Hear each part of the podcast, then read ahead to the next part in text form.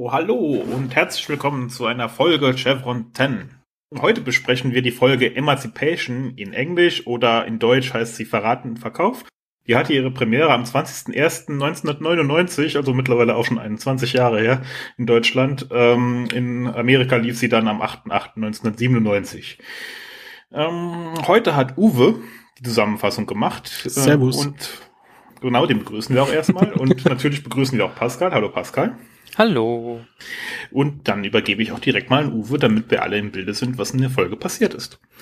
Also, das ist die vierte Folge der ersten Staffel, verraten und verkauften Deutschen.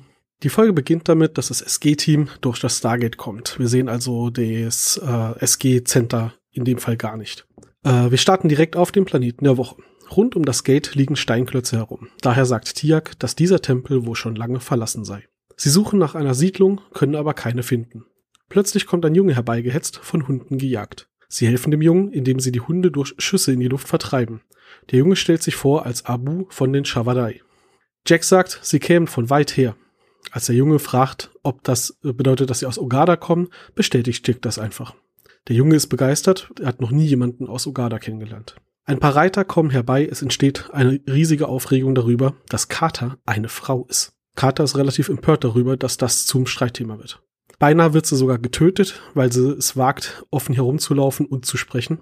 Aber da sie den Sohn des Stammeshäuptlings gerettet hat vor den Hunden, darf sie erstmal weiterleben. Der Stammeshäuptling nimmt sie dann mit in ihr Dorf.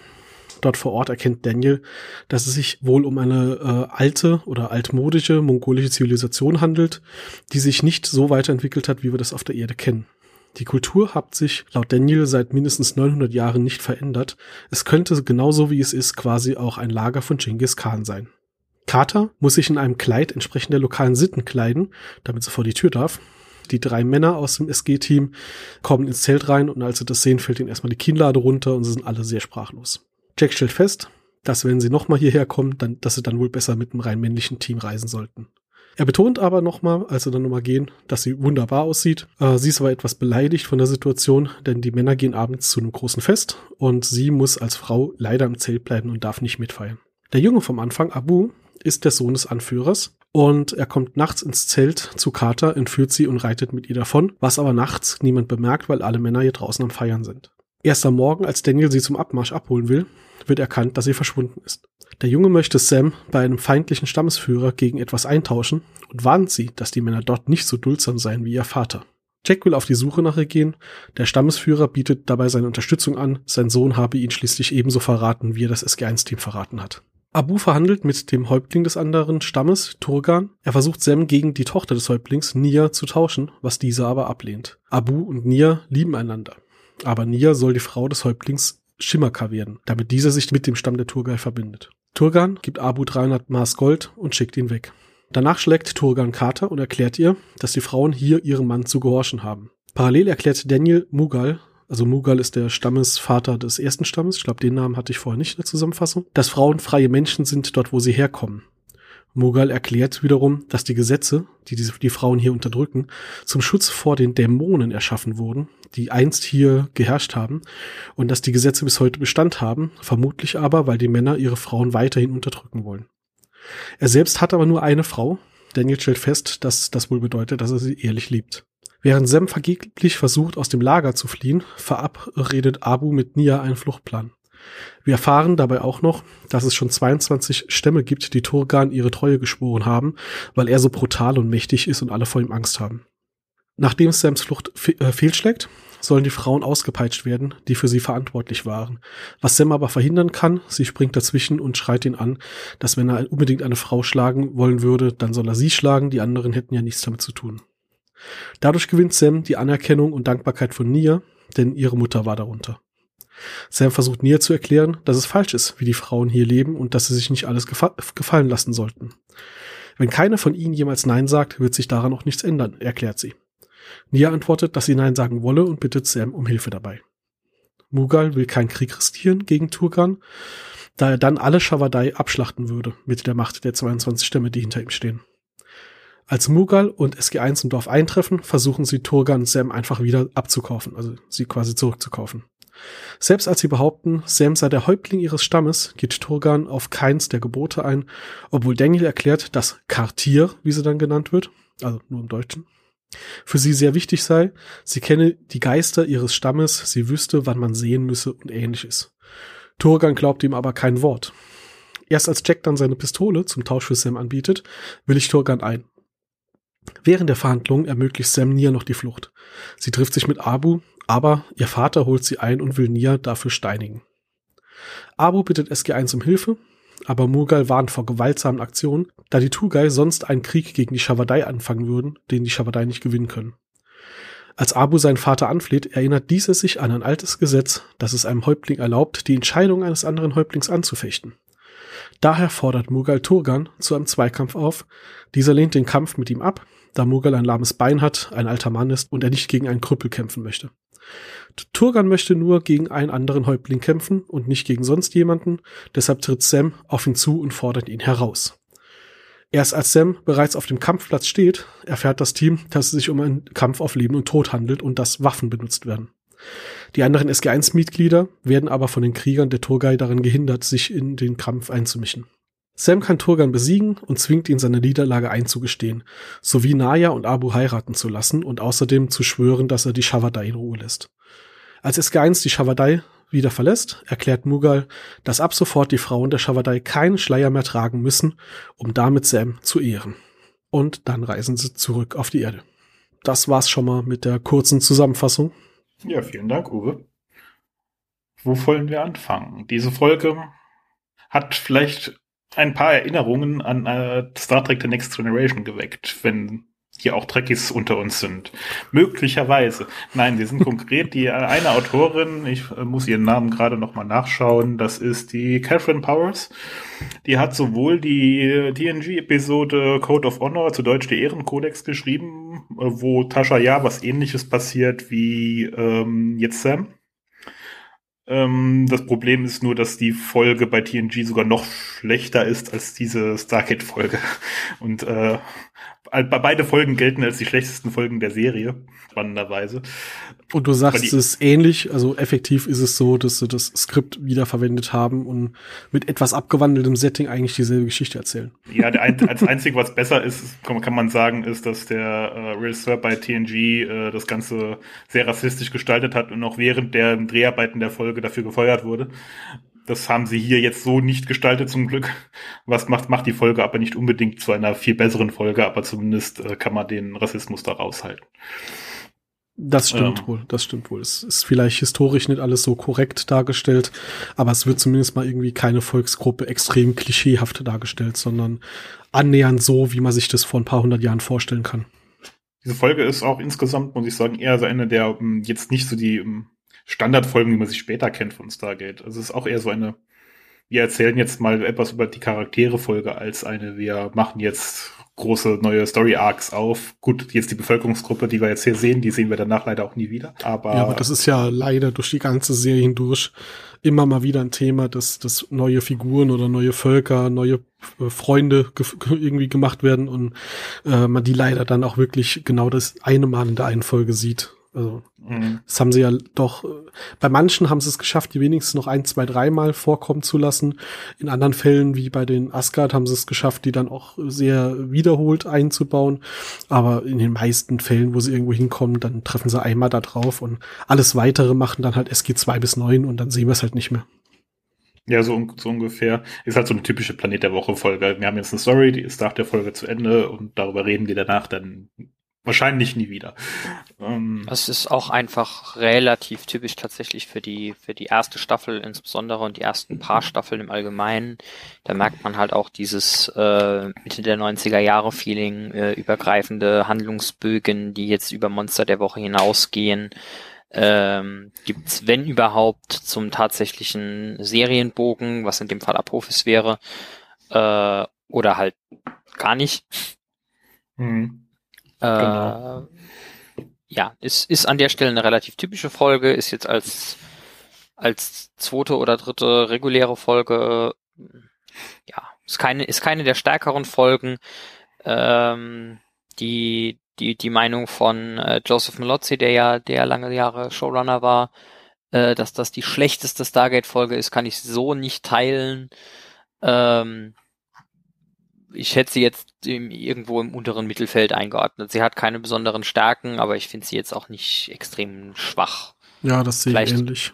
Vielleicht ein paar sehr offentliche, äh, offensichtliche, eher frauenfeindliche Witze, die man versucht hat, ein bisschen ungeschickt umzubiegen.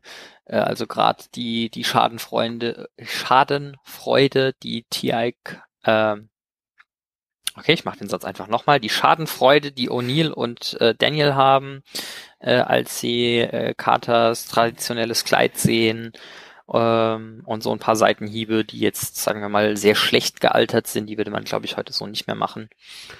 Das stimmt schon, wobei ähm, also zum Beispiel in der Szene, als sie das äh, Kleid sehen, also Carter in Kleid sehen, ist halt auch die Frage, wie man es interpretiert. Also für mich war das eigentlich eher so ein, äh, also man hat ja vorhin in der Szene schon, als äh, gesagt wird, sie muss ein Kleid anziehen und sie sagt, ja, ich bin aber doch kein Anthropologe und O'Neill dann sehr, sehr suffisant im Grinsen sagt, ja, heute schon.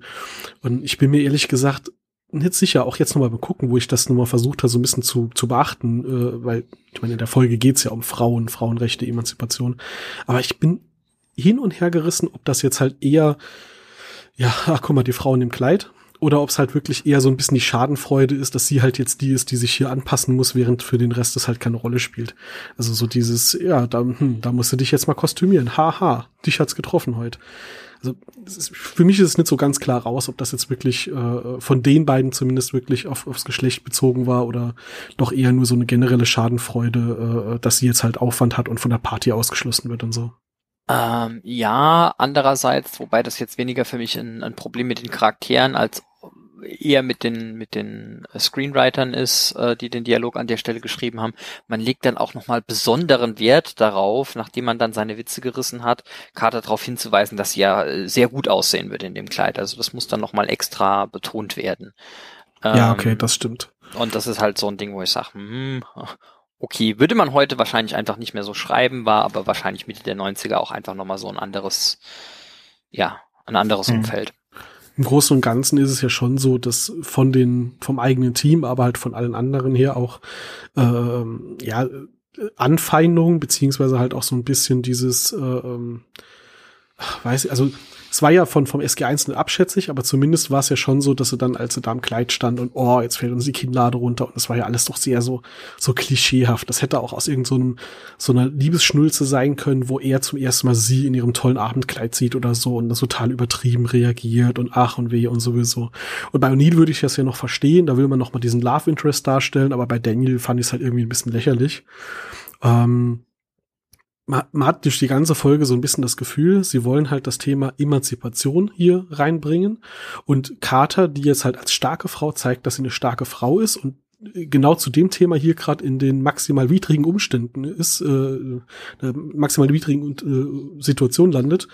Und äh, es ist halt an manchen Stellen doch einfach holprig umgesetzt. Fängt schon damit an, dass für meinen Begriff, wenn ich zu einer fremden Kultur reise und sehe, das sind irgendwie, äh, ich meine, die kommen auf so zu und man sieht den ja schon an Klamotten und Pferden und sonst was an, dass das wahrscheinlich eher so ein Feudalwelt ist und sie jetzt nicht gerade in der Hochtechnikwelt landen. Und äh, sie sich halt total persönlich angegriffen fühlt, dass die irgendwie sich komisch verhalten, weil da eine Frau rumläuft. Ja, da muss ich halt auch, wenn ich auf fremde Planeten gehe, genauso wie wenn ich halt auf in, in irgendwelche ich gehe halt auch nicht in irgendwelche äh, Ecken der Welt, wo es noch eingeborenen Stämme gibt und, und fühle mich dann persönlich beleidigt, dass die eventuell ein anderes Menschenbild haben als ich. Das hat, es war alles so ein bisschen überzogen, ja. fand ich. Das ist Nein. aber auch sehr typisch für die erste Staffel, ist, ähm, Daniel Jackson ist definitiv der Einzige, der irgendeine Ahnung von Grundlagen der Anthropologie hat. Äh, über Dinge fallen runter, wenn man sie loslässt. Heraus kennt sich keiner der Leute außer Carter mit Physik aus. Von äh, Feuerwaffen haben auf jeden Fall nur O'Neill und Tiag eine Ahnung. Also die Rollen sind sehr klar verteilt und niemand hat irgendeine Form von Allgemeinwissen, die über seinen Expertisebereich hinausgeht. Also da sind die Charaktere am Anfang einfach schon sehr brutal überzeichnet. Hier ist es allerdings in der Tat noch dazu so, dass noch nicht mal Daniel Jackson anfangs auf die Idee kommt, dass das mit den Frauen vielleicht irgendwie ein Problem sein könnte, äh, was schon ein bisschen peinlich ist.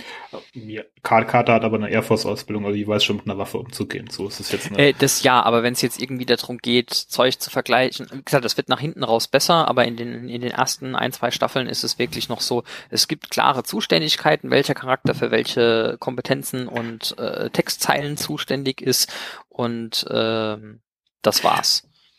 Ja, Wobei ich es ein bisschen schade auch finde, Carter verkauft sich in der Folge auch nicht so perfekt, so wie sie es in der ähm, Pilotfolge noch getan hat, wo sie ähm, einfach gesagt hat, ja, ich bin eine Frau, aber ich kann auch Dinge wie sie, aber halt als Frau. Und hier in der Folge sagt sie ja, Zitat sogar, ich arbeite wie ein Mann. Das finde ich ein bisschen schade. Das macht das Ganze nämlich nochmal so bisschen für mich zumindest kaputt. Ja, das hätte ich jetzt auch in dem Kontext Finde ich in dem Kontext aber okay, weil ihm gegenüber ist das eine valide Argumentation, dass er da Turgan halt sagt so, hey, du, äh, du brauchst mich hier nicht abzuschätzen, ich kann genauso arbeiten wie ein Mann, weil in seiner Welt das halt eine klare Unterscheidung ist. Also hätte ich jetzt einfach mal so im Gespräch mit ihm darauf bezogen, dass er halt in seiner, in seinem, äh, in einer Art sprechen will, wie er es halt rafft mag sein. Ich, ich fand es nur für sie halt so irgendwie so unpassend, wo sie sich halt so tough gezeigt hat und dann. Ja, das schon, das schon. Da, da eher so auf eine geringere Stufe stellt, als sie es nötig gehabt hätte. Wobei das in der Szene ist, ist schon eins meiner Money Quotes irgendwie in der ganzen Folge, weil er sagt ja dann wirklich, äh, als er, als er fragt so, ja, was kannst du eigentlich überhaupt? Ich habe viel Geld für dich ausgegeben, wofür kann ich dich denn gebrauchen? Kannst, äh, warum kochst du nicht? Warum webst du nicht? Warum spinnst du nicht? Und sie antwortet halt, ich bin eine grässliche Köchin, kann weder spinnen noch weben, mit mir hast du ein schlechtes Geschäft gemacht. Und als er dann sich nochmal aufregt, sagt sie, ja, in meiner Welt bin ich halt Kriegerin und Gelehrte. Und da sagt sie dann dieses, ich arbeite wie ein Mann. Aber ich bin eine grässliche Köchin, kann weder spinnen noch weben. Mit mir hast du ein schlechtes Geschäft gemacht. Das finde ich echt ein super Zitat. Das stimmt wohl. Äh, kurzer Einspieler aus dem Off. Ähm, du sollst äh, in der Folge jetzt bitte erwähnen, was das für ein Bier ist, das du in der Preview-Image gezeigt hast. Ah, hast du gerade hier Hinweis aus Twitter bekommen oder? Ich habe einen Hinweis aus Twitter bekommen. okay. Grüße gehen raus an den Wanderpiraten. Dann hallo lieber Wanderpirat, wenn du hier schon live nachfragst. Also äh, für alle, die es nicht wissen, um was es geht, ich habe gerade eben hier mein Mikrofon und mein Bier fotografiert und habe äh, getwittert, dass wir jetzt loslegen mit der Aufnahme und falls jemand eine Frage hat für live in die Sendung, kann er sie jetzt stellen und äh, unserem lieben Zuhörer Wanderpirat fällt nichts anderes ein, als zu fragen, was ist das für ein Bier? Dem möchte ich natürlich jetzt Folge leisten. Es ist ein Erdinger Weißbier, ein helles. Prost, Wanderpirat. Prost. Schön. Ich, ich stoße mit Rothaus dazu an. Ja, sehr fein. okay, ja, genau. Äh, ja, wo waren wir denn jetzt gerade? Ach so, äh, das ist das Oro-Thema bei Sam, genau. Also, was mich halt einfach stört, ist, dass er am Anfang noch ein bisschen komisch reagiert, als Abu sie so, äh, als Abu reagiert mit äh, Jack, also sie redet zu Jack, das ist ja eine Frau. Also, ja, das ist eine Frau. Und da sagt sie ja noch so, ja, wieso? Stört dich was an meinem Gesicht? Das kann ich ja noch verstehen. Aber als dann irgendwie das Thema war, äh, Aufregung und äh, sie sagt dann ja, ach, wir sollten vielleicht einfach gehen. Und Daniel sagt auch, ja, ja, ja, äh, bitte tötet uns nicht. Wir nehmen diese Frau und hauen wieder ab. Dann beruhigt sich das. Dann gehen sie doch dort irgendwie in dieses Dorf rein. Und Sam geht ja auch mit. Und irgendwann ab einem gewissen Punkt erwarte ich von einem Menschen mit der Intelligenz, die sie ja in der Serie angeblich hat, dass sie dann halt auch mal drüber wegsehen kann und sagen kann, okay, wir müssen uns jetzt hier irgendwie ein bisschen einfügen. Dass sie nachher für die Rechte der Frauen dort vor Ort kämpft, okay. Aber bis zu dem Punkt, wo sie überhaupt mal auf andere Frauen dort trifft, fand ich es halt, ja, also klar, ist in Holzschnittartig gezeichnet. Alle Figuren irgendwie in der ersten Staffel, aber ich weiß nicht, das kam mir alles so ein bisschen gestelzt vor. Aber naja, kann man, kann man drüber wegsehen, weil vierte Folge einer Serie. Ja, und Findungsphase und man kann sogar in Serie erklären, dass sie halt, ihnen halt doch komplett die Erfahrung fehlt, fehlt, was man so auf fremden Planeten macht. Ich weiß jetzt, inwiefern die Air Force-Erfahrung von Sam da noch zählt, aber äh, Jack hätte vielleicht noch irgendwie Erfahrung mit fremden Kulturen, aber Sam ist, könnte halt durchaus die Wissenschaftlerin sein, die hauptsächlich in Amerika rumgesessen hat und dort äh, eine Militärausbildung durchlaufen hat, aber nicht externe Einsätze in en masse die Menge gemacht hat. Hm, naja, um den, um den Pilotfilm zu zitieren, sie ist mehrfach schon aus einer Boeing rausgesprungen in, bei vollem Tempo Tempo mit einem Fallschirm. Also sie war wohl im Kriegseinsatz und hat auch Flugstunden äh, genug über Zielgebiet gesammelt und so. Also sie war wohl schon draußen. Heißt aber natürlich nicht, dass sie da irgendwie schon mal Kontakt mit anderen äh, Völkern, Kulturen, sonst was hatte über, über Kriegssituationen hinaus. Das ja, genau, das, das, das war auch der Punkt, den ich schon noch sagen wollte. Also Militärausbildung hat sie ja, das ist ja der Fall. Will man es, kann statisch machen.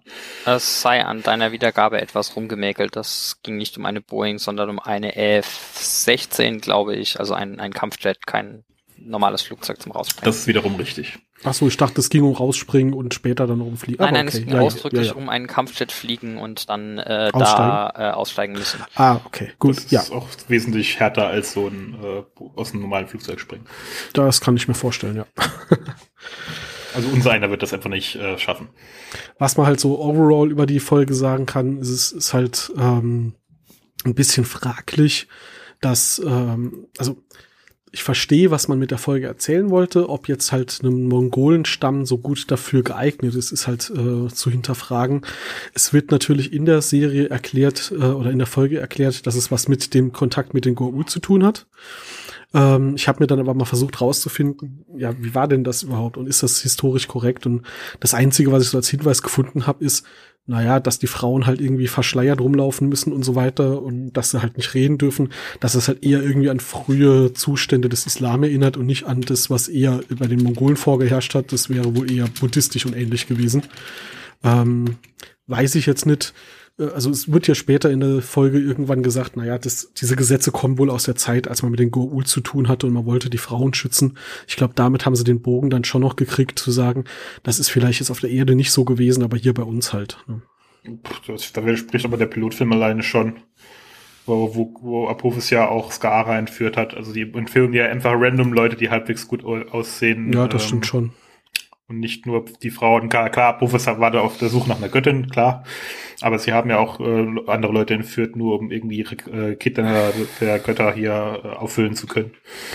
Wofür die Folge auf jeden Fall ganz gut ist, was sie, ähm, ich weiß jetzt gar nicht vorher noch nicht so deutlich, aber hier eindeutig klar gemacht haben, äh, für mich ist, sie haben halt keine oberste Direktive die wir aus Star Trek kennen. Sie kommen da halt irgendwo hin, da ist ein Volk, das hat eine Art zu leben und ähm, spätestens nachdem Carter befreit war, äh, will Jack ja auch sagen, okay, jetzt ist der Rest nicht mehr unser Problem und wenn die das Mädchen jetzt töten, ja, who cares? Wir, wir gehen jetzt nach Hause und er lässt sich dann ja auch überreden und sie mischen sich ja dann doch hart hier in die Kultur ein und sorgen sogar dafür, dass zumindest beim Stamm der Shavadai jetzt die Regeln sich auch nochmal ändern und das ist ja was, was sich durch die ganze Serie zieht, dass bei Stargate im Gegensatz zu Star Trek hier doch, auf gut Deutsch gesagt, sich einen Scheiß drum scheren, dass sie in andere Kulturen eventuell einen Einfluss nehmen. Mhm. Das ist auch der Hauptunterschied zwischen den zwei Folgen. Ja, ja. Also TNT und äh, der Stargate-Folge. Ja, ähm, gut, Stargate, hm? Stargate ist an sich von vornherein einfach, glaube ich, weniger ähm, idealistisch veranlagt. Also sie haben von vornherein mehr dieses Graustufenkonzept, weil sie nicht so sehr an, an Roddenberrys Idealismus äh, Zukunftsdings gebunden waren, sondern halt in, in der Gegenwart spielen. Das äh, ja. Und in den meisten Fällen, wo sie irgendwo hinkommen, ich meine, es geht halt auch um Menschen, die einfach woanders leben, die dorthin entführt wurden.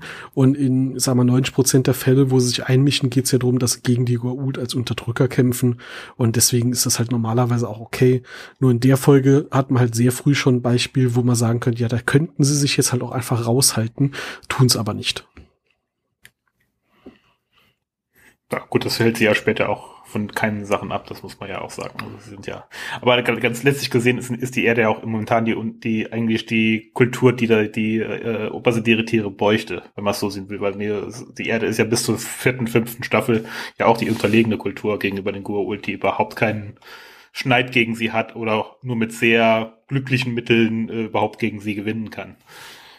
Gut, das kommt natürlich dann dazu. Bei Star Trek habe ich natürlich eine Sternflotte äh, und eine Föderation, die sich halt eine Direktive gibt, weil sie halt einfach auch die Macht sind in dem Quadranten äh, und quasi auch so ein bisschen, bisschen den Raum auch beherrschen. Das hat die Erde hier ja gar nicht, da hast du schon recht. Mhm. Das sind ja doch der Underdog, der halt einfach versucht, irgendwie rumzukommen. Mhm.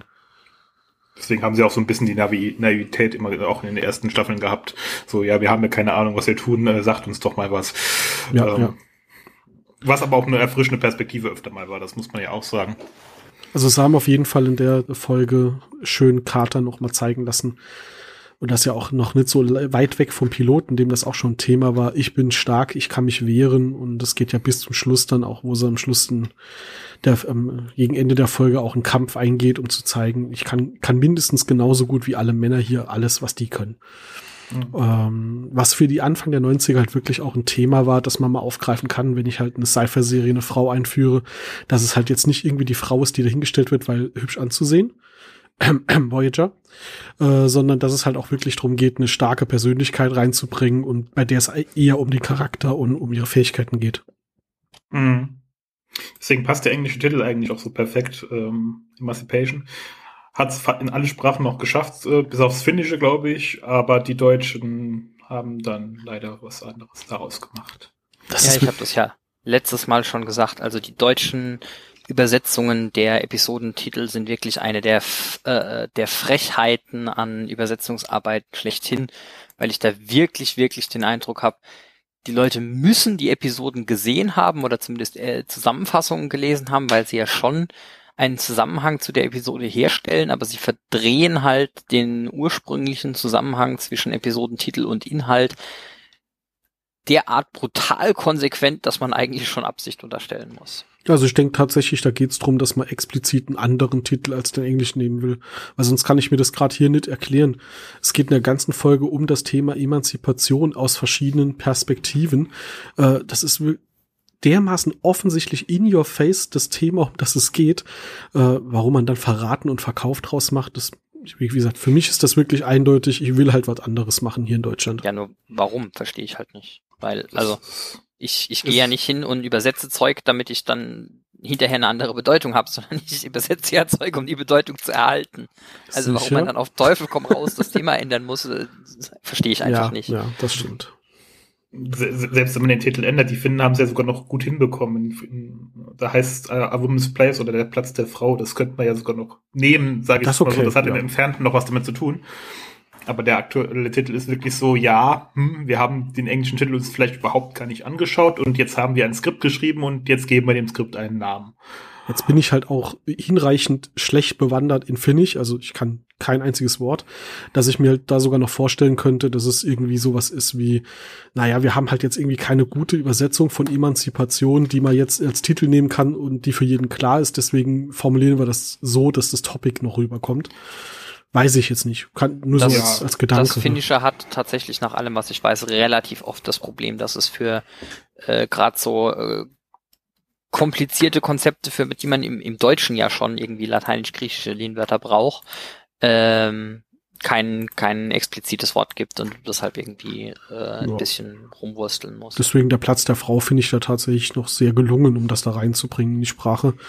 Äh, Verraten verkauft, wie Pascal sagt, ist halt einfach ich, ich rede halt im Titel mal einfach über einen anderen Aspekt dieser Folge, der auch nur, also von dem Thema, es geht hier um alle diese Frauen, die befreit werden, geht's halt darum, dass Carter verkauft wird. Ist halt völliger Quatsch. Aber naja. Ja, was soll man machen? Passiert noch öfter und nicht. Dafür, dafür haben sie halt in der Folge, finde ich, also so schlecht wie man sie finden kann und Joseph Melosi, äh, Pascal hat ja eben schon gesagt, Joseph Melosi fand die Folge so dermaßen schlecht. Ähm, ich habe dann sogar gelesen, das hat ihn sogar beinahe davon abgehalten, Autor zu werden für die Serie. Weil er ist ja erst zu Staffel 4 eingestiegen und er hat die Serie nicht geguckt. Er war kein Fan. Er hat irgendwie ein paar Folgen geguckt und die erste, die er geguckt hat, war halt Emancipation. Und als ihr angefragt wurde, ob er in die Serie einsteigen will, hat er im Kopf gehabt, dass er damals Emancipation geguckt hat. Er sagt, nee, ich glaube nicht, dass ich geeignet bin für den Quatsch. Und äh, dann haben sie ihm irgendwie für drei, vier Folgen die Skripts geschickt, die für Staffel 4 geplant waren. Und erst danach hat er gesagt, okay, das hat sich wohl besser entwickelt als erwartet. also hat den hat die Folge wohl richtig äh, abgeschreckt. abgeschreckt er hat ja dann auch direkt die beste Folge der äh, von gesamten SG1 geschrieben. Also seine erste Drehbuchfolge war ja kein Ende in Sicht. Ähm. Sehr schön, ja. Eine der besten. Also hat das Fall. Niveau direkt mal komplett nochmal umgedreht. Aber was ich sagen wollte, ist, in der Folge haben sie ähm, bei allem, was man kritisieren kann an Erzählstil oder auch, wir reden über Emanzipation, aber eigentlich sind wir doch noch sehr frauenfeindlich von dem, wie wir das hier alles darstellen. Äh, sie haben trotzdem das Topic, fand ich, relativ gut reingebracht und das, das Thema auch ein bisschen zerlegt. Also es geht ja auch weiter, dass äh, Carter gesagt bekommt von Turgan, was bist du nur für eine Frau? Du respektierst nichts außer dich selbst Und es war halt die Aussage, die sie abbekommen hat, weil sie halt aus der Gefangenschaft fliegen wollte. Also die Frau gehört dem Mann und es ist respektlos, wenn sie halt sich nicht, äh, sich nicht als Ding sieht und äh, keine ordentliche Frau und äh, es, es wird quasi als egoistisch und egozentrisch dargestellt, wenn sie sagt, ich möchte aber selbst entscheiden, was ich tue und nicht in Gefangenschaft leben. Also das ist schon, ja, also meine, man kann jetzt ja über Kulturen und Regionen und sonst was reden, aber guck halt mal ein paar Jahrzehnte zurück in Deutschland, da sind wir auch nicht äh, so lange her, dass du als Frau irgendwie nicht voll geschäftsfähig warst. Ähm, in den 90er Jahren war man da halt auch nur äh, auf halber Strecke zeitlich von weg äh, im Vergleich zu heute.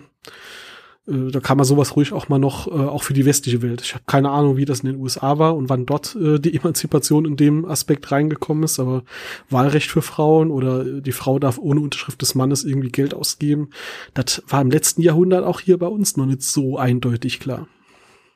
Ich denke, sie hat auf jeden Fall nochmal einen Rückschritt gemacht mit Trump, aber das ist ein anderes Thema. ja. Aber Carter war zumindest mal wohl sehr teuer. Also äh, als Turgan sagt, dass er 300 Maß Gold für sie bezahlt hat. Und ich weiß nicht mehr, Daniel oder Jack fragt dann halt äh, ähm, den, den anderen Häuptling, ja, ist das viel? Und sagt, ja, dafür bekommst du locker zehn Frauen. Okay. Also er hat wohl viel Geld für sie hingelatzt, äh, obwohl da nur dieser Jüngling vor ihm stand. Und er hätte ihm halt auch irgendwie einen Goldtaler geben können und wegjagen. Also sie, sie, sie ist wohl in der Welt dann wohl zumindest sehr wertvoll. Ob das jetzt gut oder schlecht ist von außen betrachtet, kann man jetzt drüber streiten.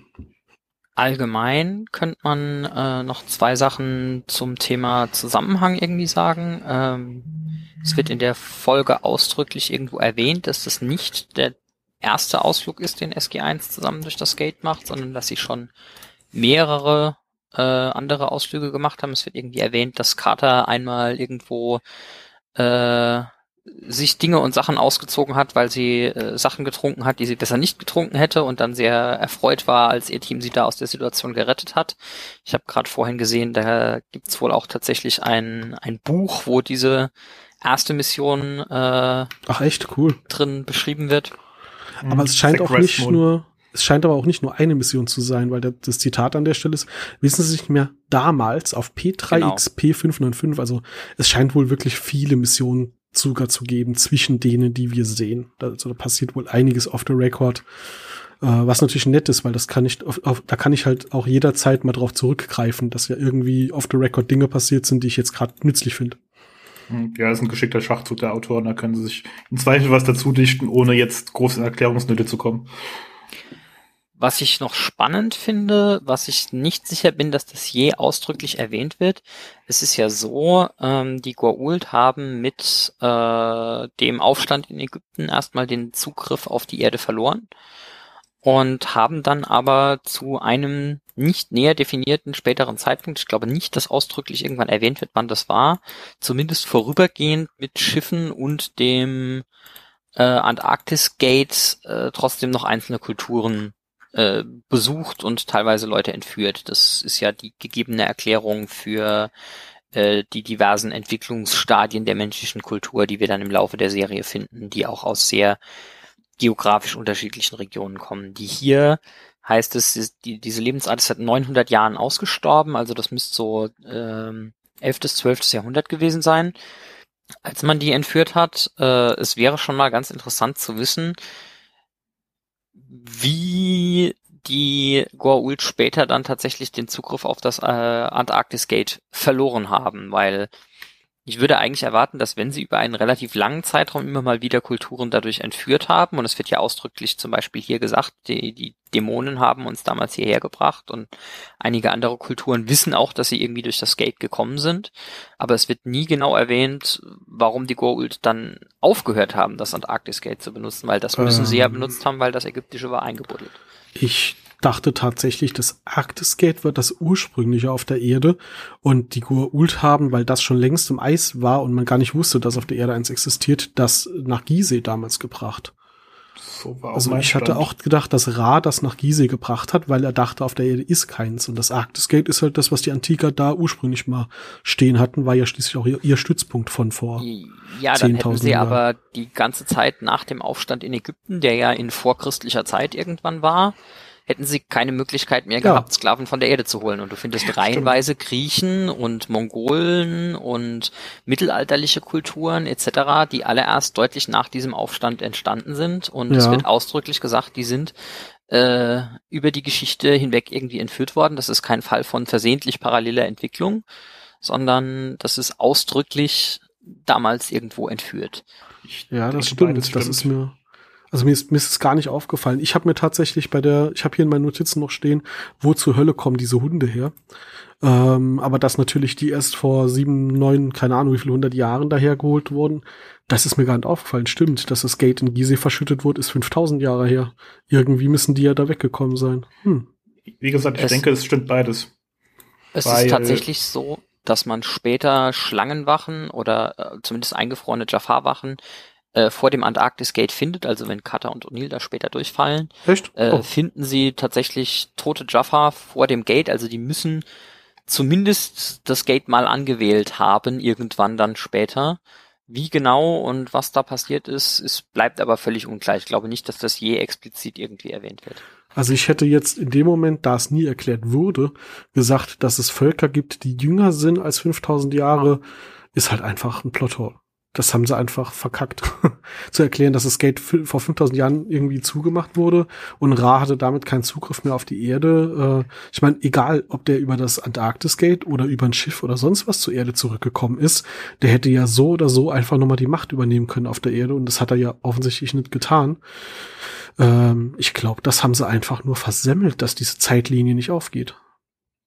Vielleicht kann da ja einer unserer Hörer irgendwie was beisteuern aus irgendeiner Trittliteratur, aber ich kann mich nicht erinnern, dass das in der Serie irgendwann mal äh, aufgelöst wird. Nun ja, man kann durchaus so ein bisschen Rückschlüsse ziehen. Das können wir ja schon mal so als Vorbild äh, für die Zuhörer nehmen. Ähm, man einerseits genau, das wollte ich eben auch sagen, man findet dort äh, eingefrorene Schlangenwachen, nachdem sie äh, in einer der zukünftigen Folgen, die wir besprechen, ähm, okay. dort stranden. Andererseits, äh, das ist sehr viel später in der siebten Staffel, glaube ich, äh, als Preview und Spoiler, haben sie ja auch Zugriff auf einen antarktischen Stützpunkt. Das ist sogar die achte Staffel. Ähm, und finden dort eine in Millionen Jahre eingefrorene Antikerin. Genau. Ähm, deswegen würde ich darauf tippen, dass vielleicht sogar beides stimmt, auch wenn ich es jetzt kanonisch noch nicht belegen kann. Das werde ich auch gerne mal für die nächste Folge recherchieren aber dass das Gate äh, eventuell ursprünglich von den Antigern aufgebaut wurde und nachher einfach von den äh, Goa'uld genutzt wurde, nachdem das Gizeh-Gate verbuddelt war und dann äh, sind die Würmlöcher ja dann automatisch äh, umgeleitet worden zu dem Antarktis-Gate. Und dass sie dann dadurch äh, äh, da auf der Erde nochmal gelandet sind.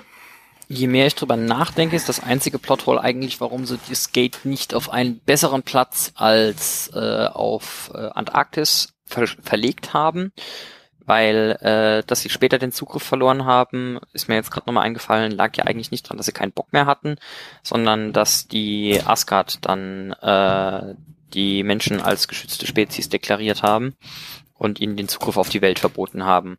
Das ist ja auch der Grund, warum sie nicht einfach dann mit Schiffen irgendwann äh, ohne weiteres kommen können, bis sich Abbruch ist dann halt, weil sie in Nerven drüber hinwegsetzt.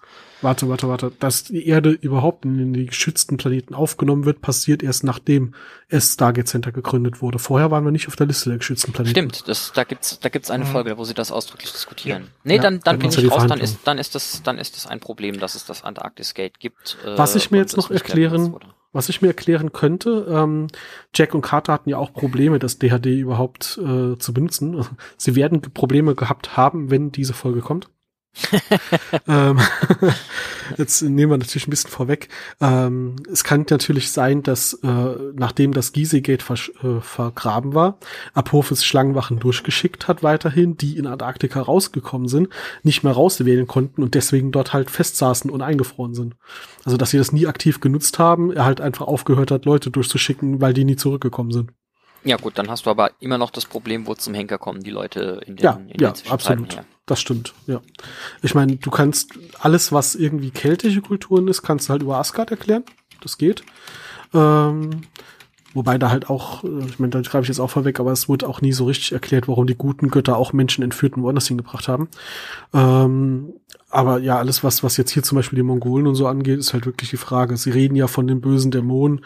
Das ist ja eine offensichtliche Anspielung an die Gua'uld. Das heißt, ja, die müssen die ja irgendwann mal früher dort besucht haben und hingebracht haben. Und, ja. Ich glaube, hm. bei den meisten Asgard-geschützten Kulturen ist es tatsächlich so, dass irgendwie erwähnt wird, das wäre früher mal eine Goa'uld-Mine gewesen und dann wären die Asgard gekommen und hätten ah, die Menschen befreit. Stimmt, ja. Das ergibt Sinn. Ja, es gibt ja auch schon mehr geschützte Planeten außer der Erde, das darf man ja auch nicht vergessen. Wobei die Asgard ja auch auf der Erde waren und dort die Menschen besucht haben, deswegen haben wir ja die nordischen Götter und Kulturen. Und, aber eigentlich kennen wir die Asgard. Kann aber ja beides sein. Von daher, ja, ähm, genau, bleiben wir mal hier bei der Folge, wo wir sind. Die kommen ja erst wirklich viel später. So lange müssten wir gar nicht mehr warten auf die erste Begegnung. Aber ähm, nun gut, wir können haben noch genug zum äh, Erzählen, zum Beispiel Übersetzungsbugs. Ja, genau, da, da wären wir wieder bei meinem Lieblingsthema, wobei ich da sowohl ein großes Lob habe in dieser Folge ausnahmsweise eigentlich, äh, als auch einen großen Kritikpunkt. Wir fangen mal mit zweiterem an.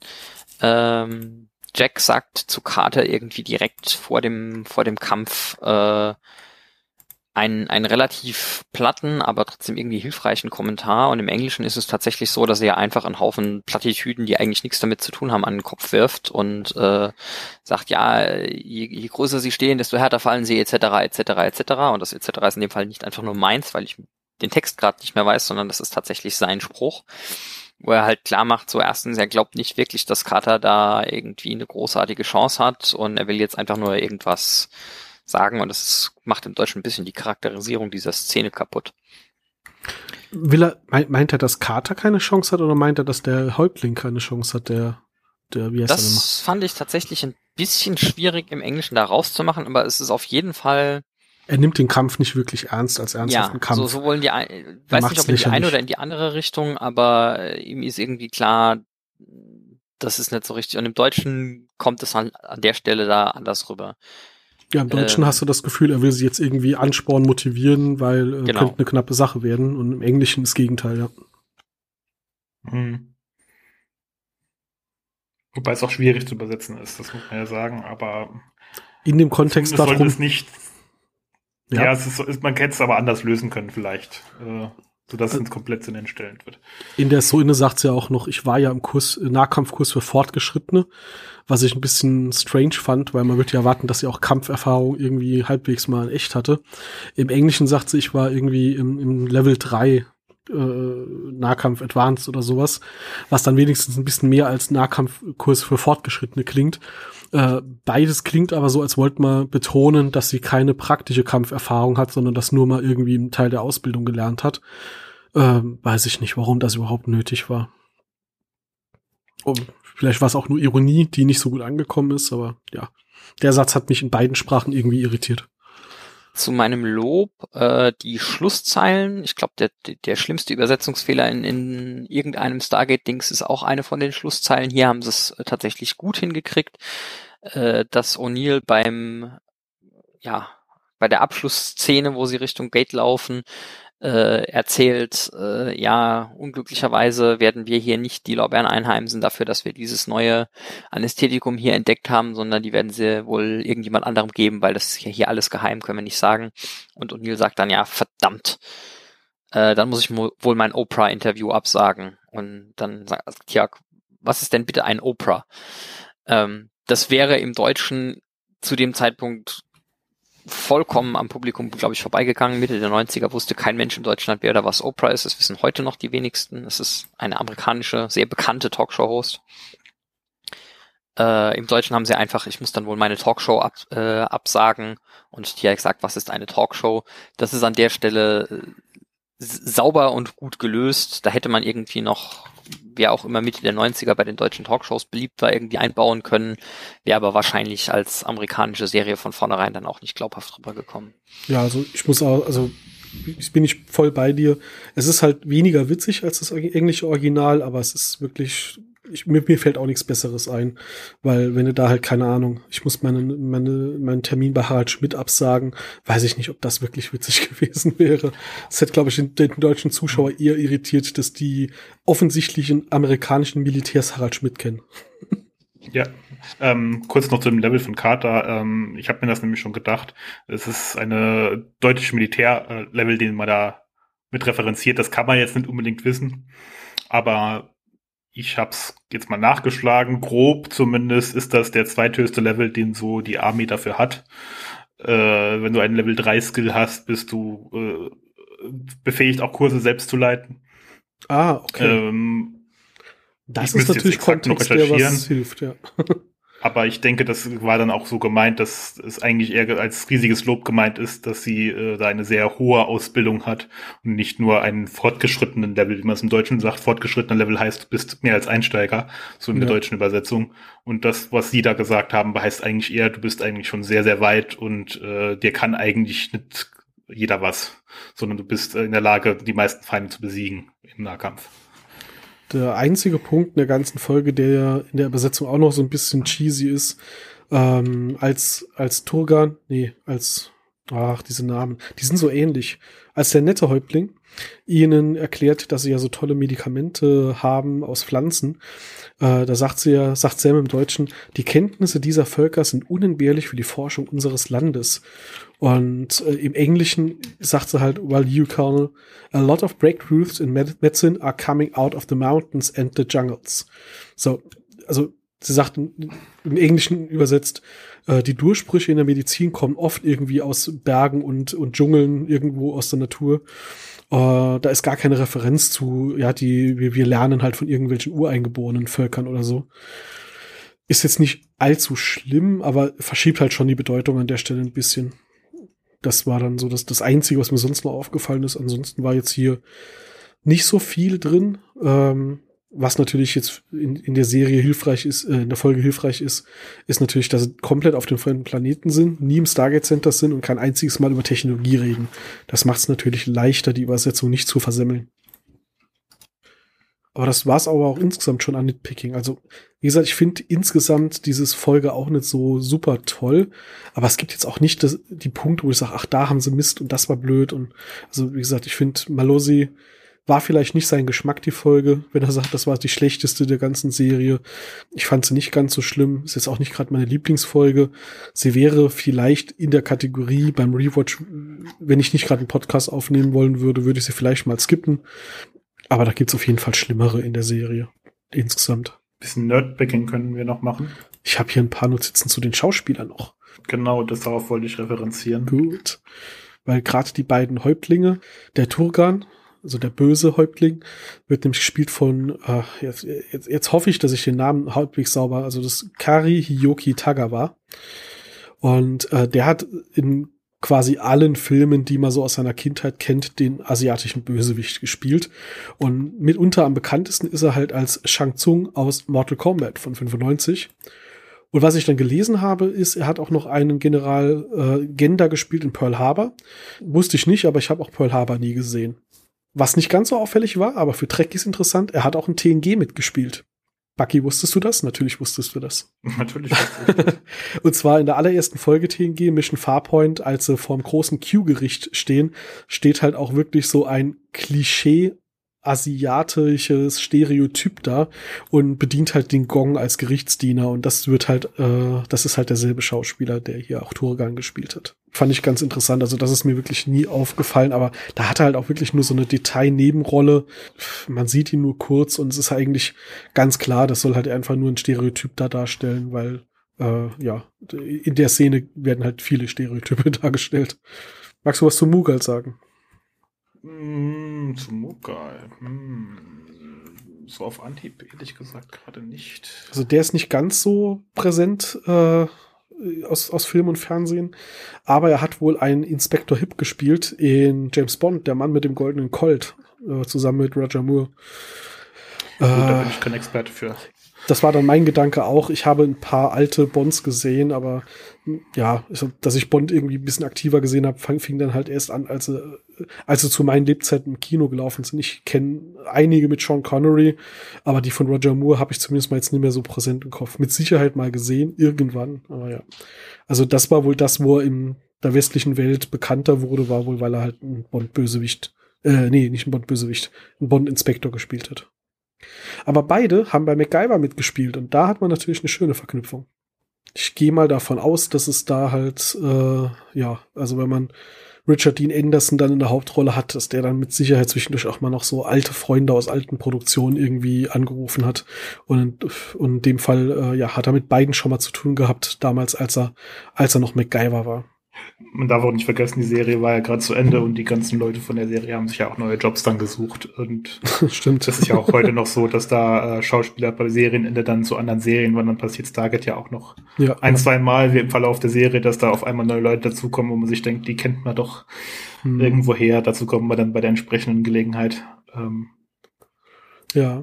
Und generell, wenn man halt so ein 80s und 90s Kid ist, wie wir das sind, dann äh, hat man beide Gesichter so zumindest unterbewusst noch irgendwo im, im, im äh, Hirn eingebrannt, weil sie halt oft Nebenrollen hatten oder in irgendwelchen Serien halt so eine Einzelfolge mal mitgespielt haben.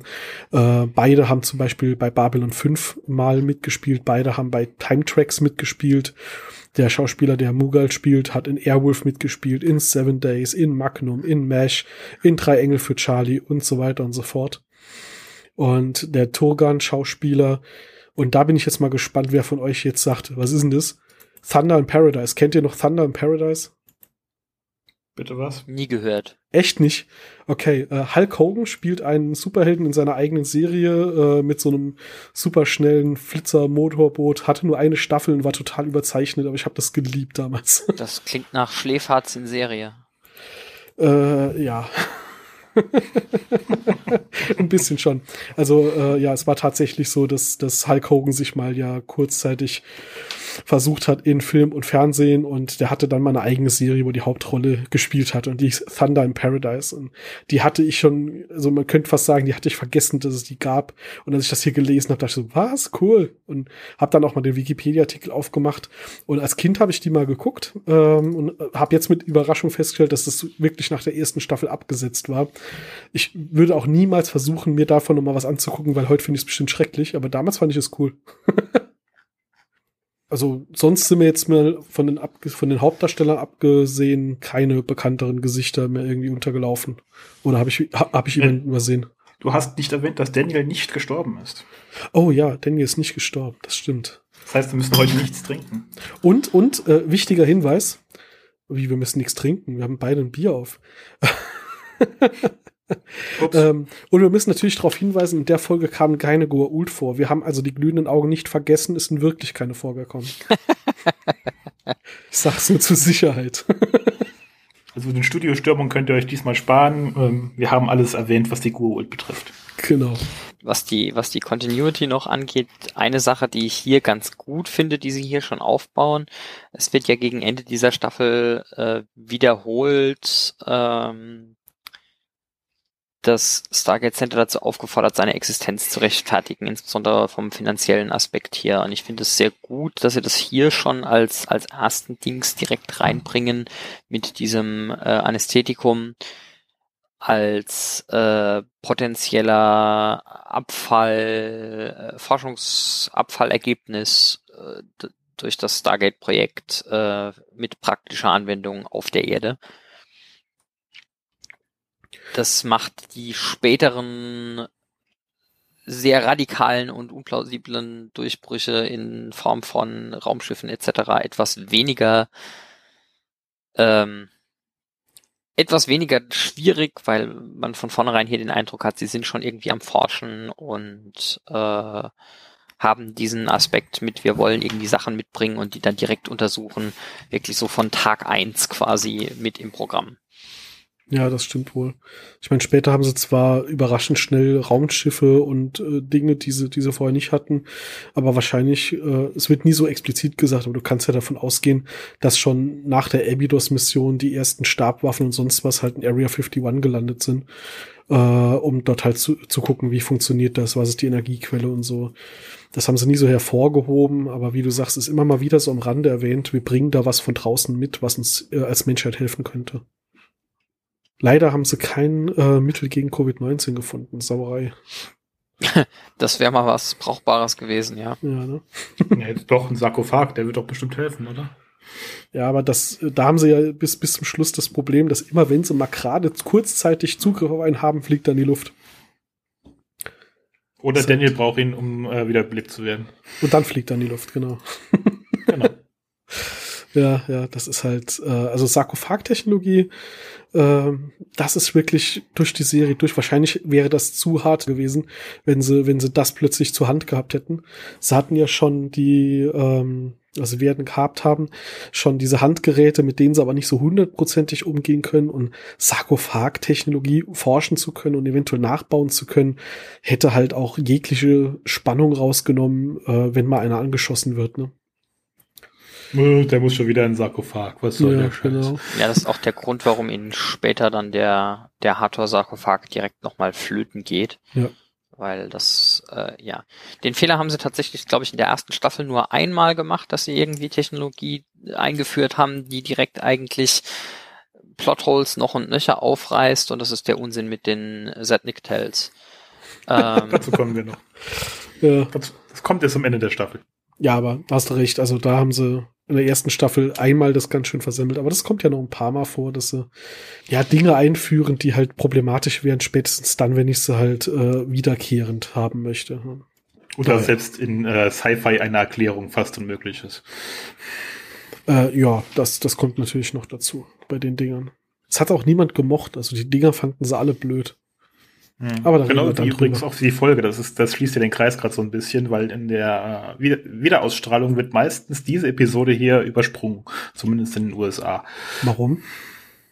Also gibt's dafür weil sie immer noch als die äh, weil sie immer noch als die schlechteste Episode aller Zeiten angesehen wird von SG1. Ach, tatsächlich, wird sie wirklich äh, Ja. so, so gruselig gefunden. Wow, also hätte ich, Mhm, die hätte ich echt nicht die- erwartet. Ja, die springen dann immer direkt von hier äh, der Enemy Faith hin, also der Feind in meinem Körper, zu der Folge, die wir dann äh, in zwei Wochen besprechen werden. Wow, okay. Das ist natürlich schon stramm. Also dann hat Melosi vielleicht ja sogar recht und wir sind einfach nur ein bisschen zu sehr rosarot verblendet, weil wir die Serie so mögen. Wir haben noch keine Fanbrille auf, ich bitte dich. Im Leben nicht. Ja, also von meiner Seite hätte ich jetzt nichts mehr hier drüber zu reden. Also diese, die Folge war ja doch sehr, im Endeffekt doch relativ un unterkomplex gegenüber dem, was die Serie später noch kann. Das stimmt. Und äh, erwähnenswert am Rande, äh, General Hammond tritt in dieser Folge gar nicht auf. Ja, so wie jeder andere, außer die vier aus SG1. Genau. Dabei mag ich Aber da er Walter. Hauptdarsteller ist. Ja, okay, stimmt. Im, Gen Das- Im Gegensatz zu Walter ist er Hauptdarsteller. Gut, Walter ist eigentlich auch Hauptdarsteller, wenn man es ganz genau nimmt. Aber, ähm, oder man kann ihn eher Inventar nennen. Aber das Inventar, genau. aber ja gut, es ist halt ein, eine ja relativ standardisierte zweite oder dritte Folge für so eine Serie, die halt eher auf Charakterentwicklung und Charakterisierung baut, als auf äh, große äh, ja, Entwicklungen und, und dramatische Effekte. Was wir halt hier jetzt vor allem haben, ist ähm, äh, genau das Thema, von wegen wer kommt vor und wo spielt es, ist natürlich auch ein harter Kontrast zu der Folge davor.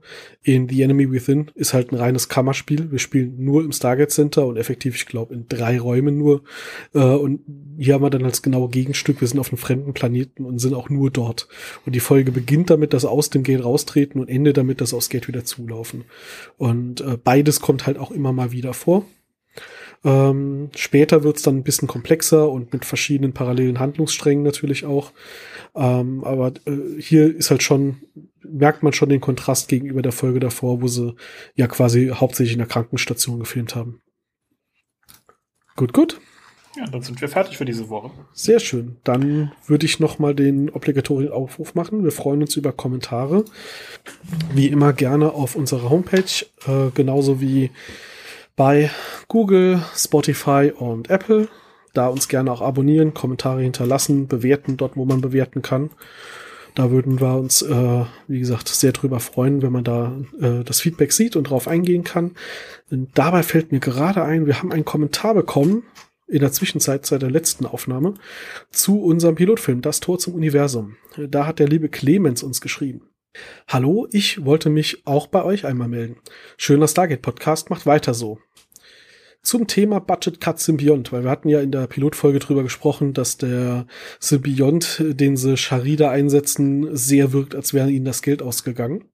Und dazu sagt Clemens, ich denke, es ist in diesem Fall eher unwahrscheinlich, da Showtime von MGM nicht nur einen Piloten, sondern gleich ganze 44 Episoden kaufte, zwei Staffeln, was recht ungewöhnlich war zu der Zeit.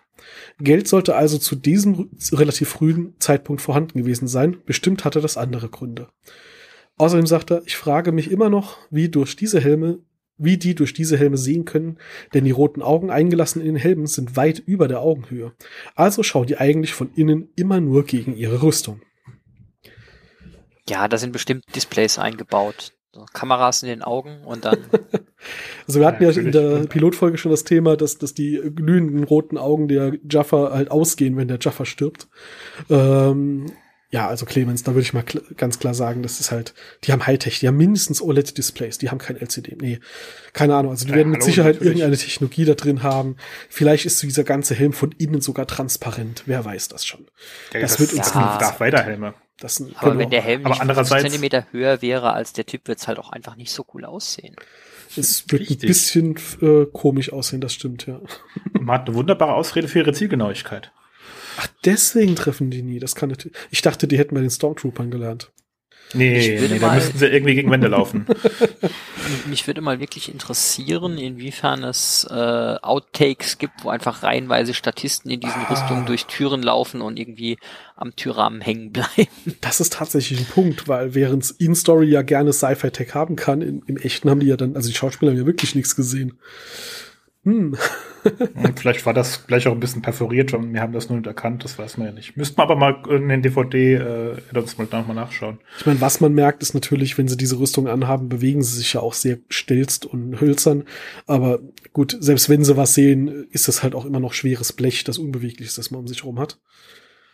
Ja, also das, wie gesagt, also in Story sag ich mal, die sind von innen transparent. Behaupte ich jetzt einfach mal, kannst du mir weder belegen noch widerlegen, also habe ich recht. Sehr. So argumentiert man heutzutage im Internet, habe ich gehört. Das mit Symbiont ist natürlich echt so eine Frage. Also, keine Ahnung, das war so unsere These, aber hast natürlich recht, wenn die gleich zwei Staffeln gekauft haben, äh, dass dann in einer Szene das Geld zu eng war. Wer weiß. Vielleicht war es aber auch einfach der Gedanke, wir machen da eine schöne Puppe und auf äh, den gefühlten 10 mal 20 Pixeln auf den damaligen Röhrenfernsehern merkt das eh kein Mensch kann ich nicht ja. beurteilen. Also jetzt, wenn man es heute guckt, und ich meine, wir gucken es ja hier von DVD, es gibt ja keine HD-Version davon. Äh, selbst in der Version sieht man halt doch, wie, wie gruselig das aussieht. Ja. Werden wir wahrscheinlich nicht rausfinden können. Außer jemand von uns schreibt mal einen von denen an und kriegt vielleicht eine Antwort. Oder Melosi hat es irgendwo in Remake. Ach, da, ja, da glaube ich. Zu, die, den zu lesen, oh je. Oh äh, an HD-Remake glaube ich hier nicht mehr, aber naja. Gut, ansonsten war es das dann, glaube ich. Und dann würde ich sagen, ja. wir sehen uns, äh, also nee, wir sehen uns nicht. Wir drei hören uns und alle anderen hören uns dann auch nochmal in zwei Wochen. Und dann besprechen wir die Folge des Die Seuche im Englischen The Brocker Divide. Und warum das eine scheiß Übersetzung ist, besprechen wir dann. Bis dann. da bin ich auf jeden Fall dabei, ja. äh, bis dann, viel Spaß. Schlechte Wortwitze gibt es dort auch. Ja, immer, immer. Okay, dann jetzt aber wirklich. Bis dann, viel Spaß und ciao. Tschüss. Ciao. Piep. Hier die Stimme aus dem Off, beziehungsweise aus dem Schnitt. In der ganzen Folge habe ich vergessen zu erwähnen, dass es aktuell eine Kickstarter-Kampagne für ein Stargate RPG Tabletop-Rollenspiel gibt. Wilvan Gaming hat ein Spiel entwickelt, hier kommt der Werbeblock, bei dem ihr in die Rolle eines Mitglieds des Target Centers schlüpfen könnt und zusammen mit dem Rest eures SG-Teams Abenteuer erleben könnt, äh, in, in klassischer RPG-Manier. Das Projekt ist auf Kickstarter immer noch. Man kann es noch mit unterstützen. Es ist inzwischen längst finanziert. Ich glaube sogar fünffach finanziert, äh, also fünfmal die Summe ist schon zusammengekommen. Trotzdem gibt es natürlich, wie, wie das so übliche Stretch Goals und wer Lust hat, kann da ja vielleicht ein paar Euro mit reinwerfen und äh, damit das Spiel auch in einer der ersten Chargen erhalten und damit losspielen.